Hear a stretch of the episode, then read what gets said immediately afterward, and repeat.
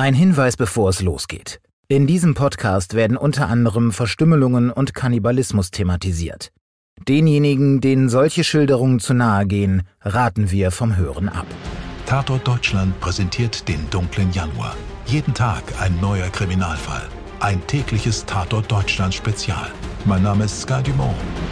Und ich wünsche euch eine spannende Krimi-Zeit.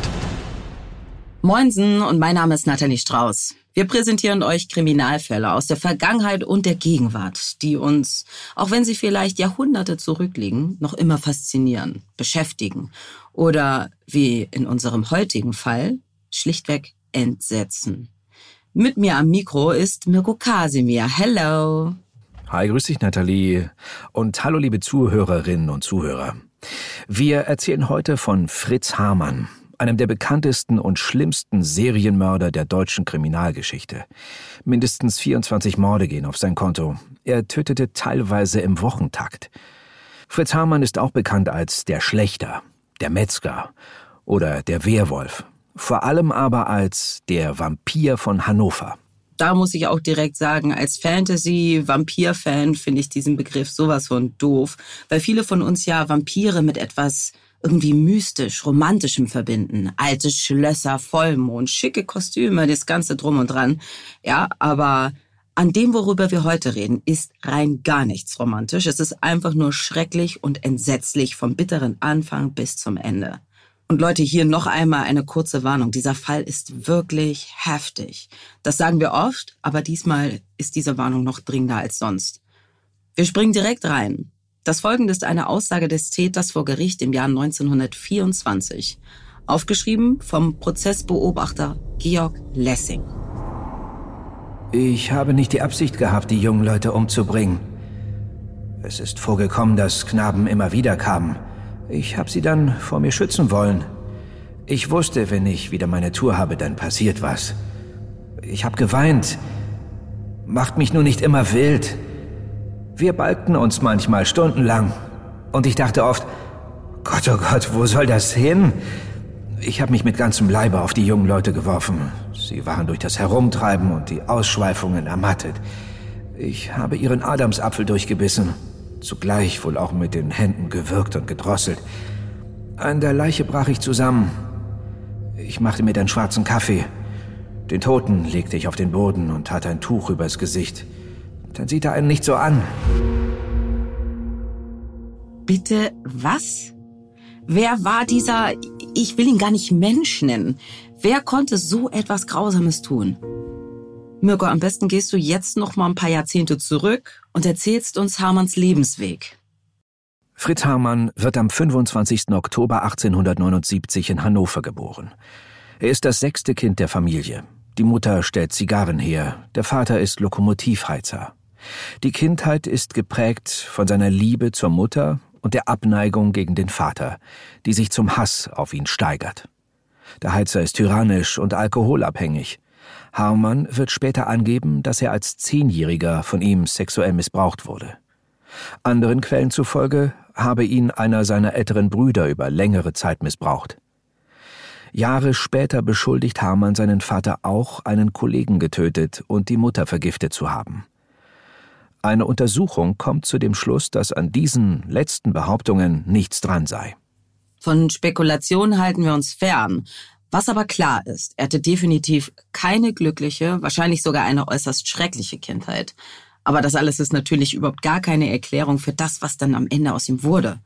Es gibt auch keine direkte Linie von einer schlimmen Kindheit zum Verbrechen. Mit 16 wird Fritz Harmann von einer Nachbarin verführt und soll seinerseits Nachbarskinder missbraucht haben. Ein Strafverfahren wird eingestellt. Stattdessen wird der Jugendliche in eine Heilanstalt eingewiesen. Dort diagnostiziert man eine Intelligenzminderung oder, in den damals üblichen Worten, unheilbaren Schwachsinn. Außerdem attestiert man Fritz Hamann Gemeingefährlichkeit. Er kann fliehen und setzt sich in die Schweiz ab. Nach seiner Rückkehr nach Hannover verlobt sich Hamann. Die Verlobung wird jedoch nach drei Jahren wieder aufgelöst. Im Jahr 1900, Hamann ist 21 Jahre alt, folgt die Einberufung zum Militärdienst, aus dem er 1902 wieder entlassen wird aufgrund von Nervenschwäche und erheblichem Schwachsinn. Er wird für erwerbsunfähig erklärt und mit einer Militärrente versehen. Im Folgenden gerät Hamann auf die schiefe Bahn. Die Jahre von 1905 bis 1918 verbringt er größtenteils im Gefängnis, was ihn davor bewahrt, in das schlimmste Morden jener Zeit zu geraten, den Ersten Weltkrieg. Er sitzt für kleine Delikte, zumindest wenn man sie mit dem vergleicht, was später kommen sollte. Diebstahl, Betrug, Körperverletzung, Beleidigung, aber auch wegen sexueller Unzucht mit männlichen Minderjährigen. Nach seiner Entlassung lebt Hamann in der Roten Reihe Nummer 2, einem schiefen Fachwerkhaus in der Kahlenberger Neustadt. Die Altstadt von Hannover ist zu jeder Zeit geprägt von Armut und Verbrechen, aber auch von legalem, halblegalem und illegalem Vergnügen. Es gibt Prostituierte und Zuhälter, Diebe und Hehler, einen lebhaften Schwarzmarkt, ohne den in den Jahren nach dem Ersten Weltkrieg keine deutsche Stadt auskommt. Es gibt einschlägige Unterweltskneipen, Elend und falschen Glanz, Verzweiflung und verzweifelte Lebenslust. Und natürlich auch Treffpunkte für Homosexuelle. Zudem muss man wissen, Homosexualität zwischen Männern ist verboten. Noch gilt der berüchtigte Paragraph 175, der erst 1994 endgültig aus dem Strafgesetzbuch gestrichen wird. Ein Mann, der mit einem anderen Mann Unzucht treibt oder sich von ihm zur Unzucht missbrauchen lässt, wird mit Gefängnis bestraft. In dieser Zeit und diesem Umfeld verschwindet im September der 17-jährige Friedel Rothe. Friedel soll eigentlich für das Examen lernen, stattdessen bummelt er und treibt sich in der Stadt herum. Um ein wenig Geld zu haben, verkauft er die Zivilkleidung seines Vaters, der zu dieser Zeit noch an der Front ist. Irgendwann kehrt er von seinen Streifzügen nicht mehr nach Hause zurück. Die Mutter und der kurz darauf heimkehrende Vater suchen ihren Sohn und stellen, nachdem die Polizei sich anfangs nicht für den Fall interessiert, eingehende Ermittlungen an. Schließlich finden sie Friedels Freunde Paul, Helmut und Hans. Erst wollen sie nichts sagen, doch schließlich beichten sie ihre Geschichte. Sie hätten in einem Café einen feinen Herrn kennengelernt, einen Kriminalbeamten. Ja, genau. Dieser feine Herr und angebliche Kriminalbeamte ist Fritz Hamann. Klingt erstmal nach einem klassischen Hochstapler, ein Kleinkrimineller, der sich als vertrauenswürdiger Beamter der Kriminalpolizei ausgibt. Aber so hoch hat Hamann gar nicht gestapelt. Er ist zwar kein Beamter, aber verdient sich immerhin ein bisschen Geld als Spitzel für das Diebstahldezernat der Polizei dazu. Merkt euch das, denn das wird später noch wichtig. Okay, Mirko, wie geht's weiter? Der feine Herr, so berichten Friedels Freunde, habe sie beschenkt und in den Stadtwald mitgenommen, und dort habe er sie verführt. Friedel sei ihm besonders nah gewesen und habe eines Tages erzählt, ich bin schon in seiner Wohnung gewesen, da amüsieren wir uns und rauchen. Endlich wird die Polizei aktiv. Der feine Herr und angebliche Kriminalbeamte wird aufgespürt. Es ist Fritz Hermann. Der echte Kriminalbeamte Brauns stürmt des Nachts Hermanns Wohnung und überrascht ihn mit einem großen, schlanken Jungen im Bett. Ein weiterer Schulfreund Friedels, wie sich herausstellt. Der junge Mann und Hermann werden abgeführt. Doch von Friedel Rothe fehlt jede Spur. Hamann wandert für neun Monate wegen Unzucht mit Minderjährigen ins Gefängnis. Der vermissten Fall Friedel Rothe wird ungelöst zu den Akten gelegt. Jahre später wird Hamann gestehen, den 17-Jährigen getötet zu haben. Vor Gericht sagt er aus, Damals, als der Kriminalbeamte uns verhaftete, steckte der Kopf des ermordeten Knaben unter Zeitungspapier hinterm Ofen. Ich habe ihn später im Stöckener Friedhof verscharrt. Das ist erst der erste Mord. Der erste von mindestens zwei Dutzend. Doch es sollen noch ein paar Jahre vergehen, bis das große Töten beginnt. Erst einmal lernt Hamann so etwas wie die Liebe seines Lebens kennen. 1919. Fritz Hamann ist inzwischen 40 Jahre alt und lernt den 20-jährigen Hans Granz kennen. Sie führen eine intensive, aber gleichzeitig auch offene Beziehung. Sie teilen sich zeitweise eine Wohnung oder besser gesagt ein Zimmer zur Untermiete in der Neuen Straße Nummer 8. Ein vor allem von Arbeiterfamilien bewohntes Haus, dessen Rückseite direkt am Fluss Leine liegt. Hamann sagt über Granz, wenn der Hans mich küsste, wenn er mich so lieb in den Arm nahm und mich streichelte, Dann war ich weg. Dann konnte der mit mir machen, was er wollte. Harmans Wohnung entwickelt sich zu einem turbulenten Ort. Sie dient als Handelsplatz für Tauschgeschäfte und Hehlerware. Es gibt Trinkgelage und Nachbarn berichten von Geschlechtsverkehr mit wechselnden Partnern, Männern und Frauen. Außerdem verdient er sich ein wenig Geld, indem er in seiner Wohnung Fleisch zu Wurst und Sülze verarbeitet. Klingt unvorstellbar, wäre heute gar nicht mehr möglich, aber damals war das gar nicht mal so unüblich. Trotzdem wird das später, wie ihr euch vielleicht denken könnt, zu unappetitlichen Gerüchten führen. Und es hilft ihm sicher nicht, dass die Nachbarn an das Geräusch eines Fleischwolfes gewöhnt sind und das Knacken von Knochen, die mit einem Beil zerteilt werden. Die eigentliche Mordserie beginnt 1923. Harman ist da bereits 45 Jahre alt. Seine Opfer sind zwischen 10 und 22 Jahren alt. Jungs und junge Männer, oft verlassen, fortgespült und gestrandet in den Wirren der Zeit, unsicher, auf der Suche nach einem Ort, um zu bleiben, nach einer Schulter zum Anlehnen, nach etwas zu essen und ein bisschen Sicherheit. Manche vielleicht auch auf der Suche nach Liebe und Abenteuer. Harman findet sie in den Gassen der Altstadt, meist jedoch in den Wartesälen des Hauptbahnhofs. Als Polizeispitzel hat Harman ungehinderten Zutritt zu seinem Jagdrevier. Auch nachts und ohne Fahrkarte. Niemand verdächtigt den feinen Herrn, der für die Kripo arbeitet, alle jungen Männer anspricht und sie unter Vorwänden mitnimmt, angeblich auf die Polizeiwache. Er lockt die Jungs unter verschiedenen Vorwänden in seine Wohnung. Oft hat er Sex mit ihnen. Er nennt sie meine Puppenjungs. Das war eine damals übliche Bezeichnung für männliche Prostituierte. Mit einigen treibt er sich wochenlang herum. Viele lässt er einfach gehen. Doch für mindestens 23 Kinder, Jugendliche und junge Erwachsene gibt es kein Entkommen. Harman beißt sie in den Hals, durchbeißt ihren Adamsapfel und wirkt sie dabei zu Tode. Zwischen Februar 1923 und Juni 1924 mordet er beinahe monatlich.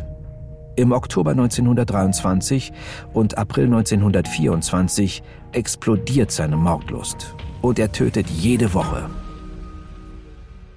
Boah, okay, wow. Das kann und will ich mir gar nicht vorstellen. Das ist der reinste Horror. Versteht mich nicht falsch. Ein Mord mit einer Waffe oder Totschlag mit Fäusten, die sind nicht weniger grausam und schrecklich. Doch diese Art zu töten hat etwas, das mich ganz besonders verstört. Vielleicht weil es so unmittelbar ist, so intim. Es gibt kein Messer, keine Kugel, keine Faust, die nach dem Schlag sofort zurückzuckt.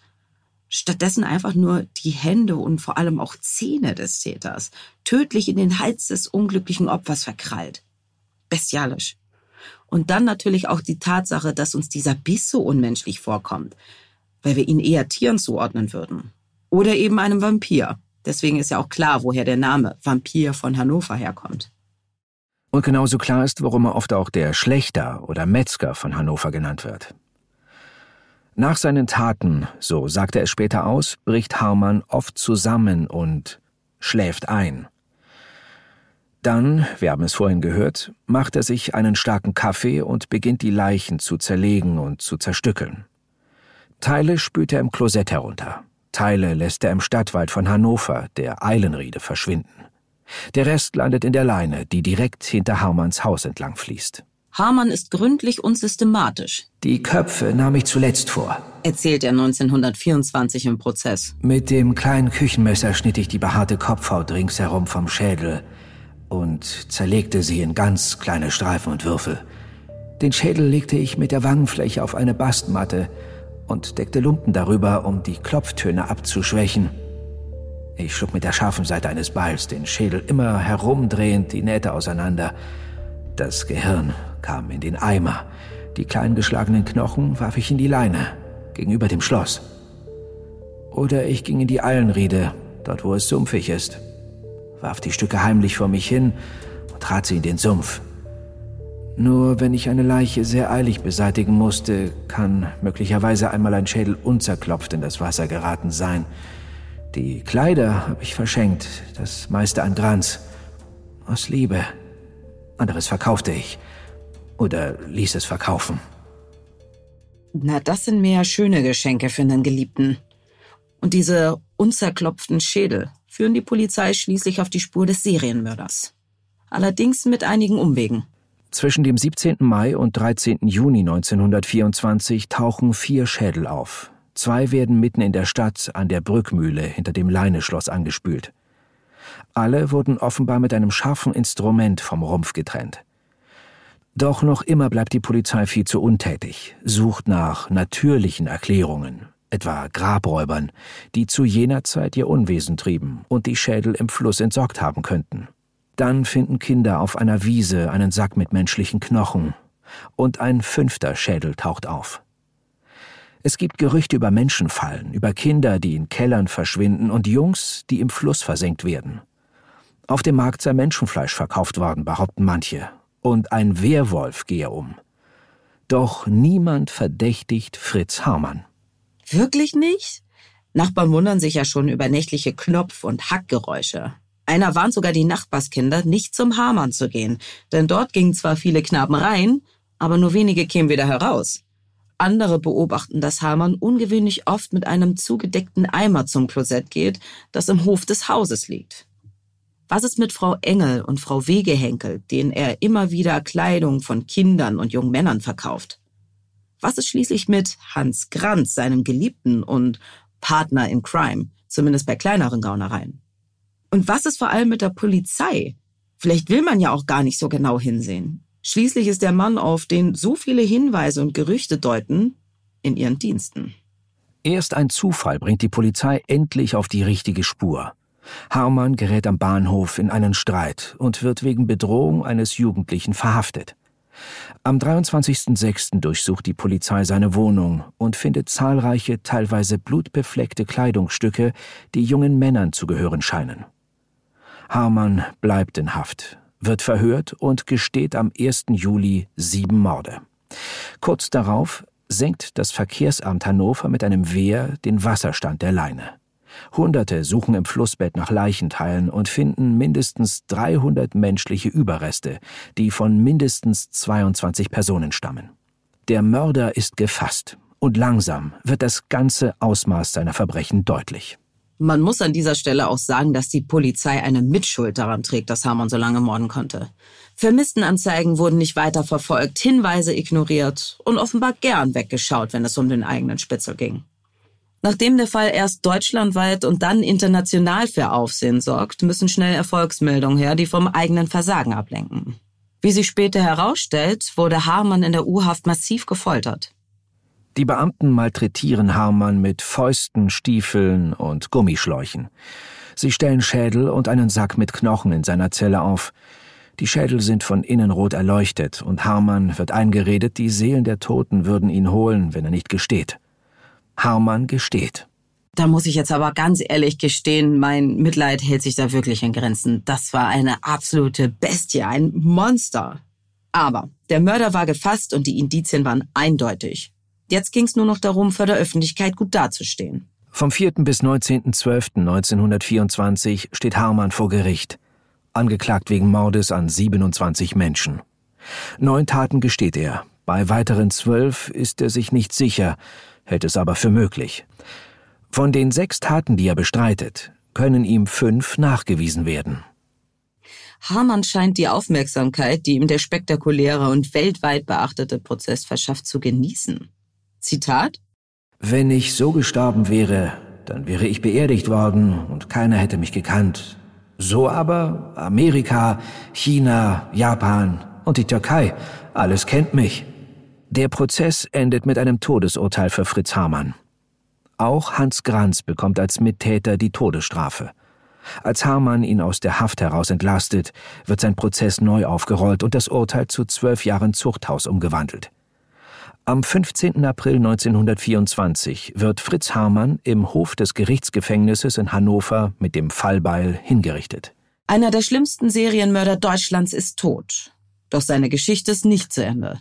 Sie lebt wie bei jedem Verbrechen im Leid der Angehörigen der Opfer weiter. Und Hamann wird zu einem kulturellen Phänomen. Bald gibt es Lieder und Romane über ihn.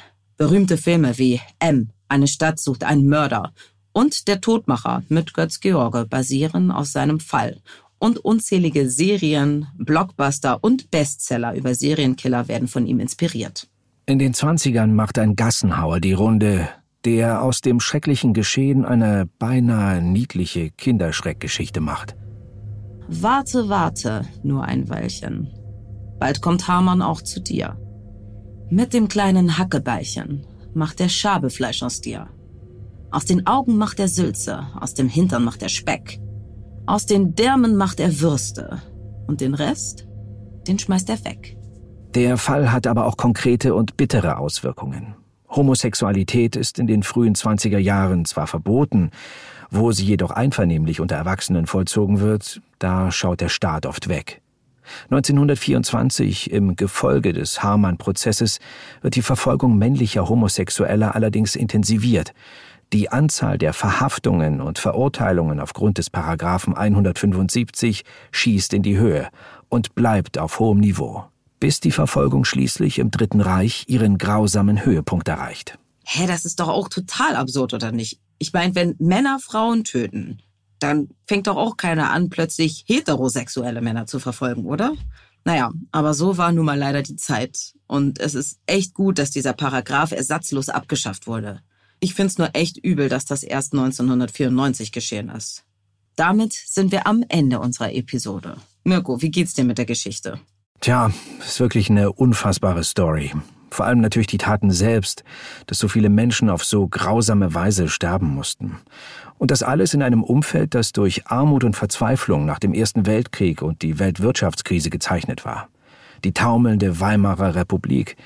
Ich bin mir sicher, das alles hat dazu beigetragen, dass er seine Mordlust so lange unbemerkt ausleben konnte. In dieser schwierigen Zeit war es nichts Ungewöhnliches, dass junge Menschen einfach verschwanden. Hamann war auf jeden Fall ein Kind seiner Zeit und das Ergebnis seiner Umgebung und trotzdem eine extreme Ausnahme. Ich meine, es ist total krass, wie Hamann das heutige Bild vom Serienkiller geprägt hat. Und was mich dazu auch noch total aufregt, dass er damals schon so viel Aufmerksamkeit bekommen hat und zu seiner Zeit schon in der internationalen Presse aufgetaucht ist. Ja, das fand er ja ziemlich geil. Ich meine, wir sprechen jetzt heute auch drüber, aber es hat uns auch einfach so unglaublich entsetzt. Aber beruhigend ist, so etwas wäre heutzutage sicher nicht mehr möglich. Das war's für heute.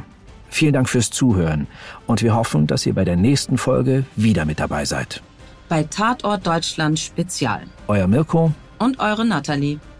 Die grausamen Geschehnisse rund um den Massenmörder Fritz Hamann haben wir erzählt mit dem Schriftstück von Theodor Lessing Hamann, die Geschichte eines Werwolfs. Ralf J. Pohles, der Fall Fritz Hamann, Werwolf von Hannover zur Instabilität des Dritten, einem Artikel des NDR, dem Podcast Fritz Hamann, der Kannibale von Hannover, sowie Wikipedia und einem Dossier von Thomas Christes, der Massenmörder Fritz Hamann. Redaktion Stefan Netzeband und Antonia Heyer. Produktion Serda Denis. Dir hat diese Folge von Tatort Deutschland gefallen? Du bekommst von True Crime einfach nicht genug. Dann hör jetzt in unsere weiteren Folgen rein. Hier warten mehr als 200 spannende Fälle auf dich, wie das Verschwinden von Rebecca Reusch, der Prozess gegen O.J. Simpson oder die Entführung von Ursula Herrmann. Wir hören uns bei Tatort Deutschland.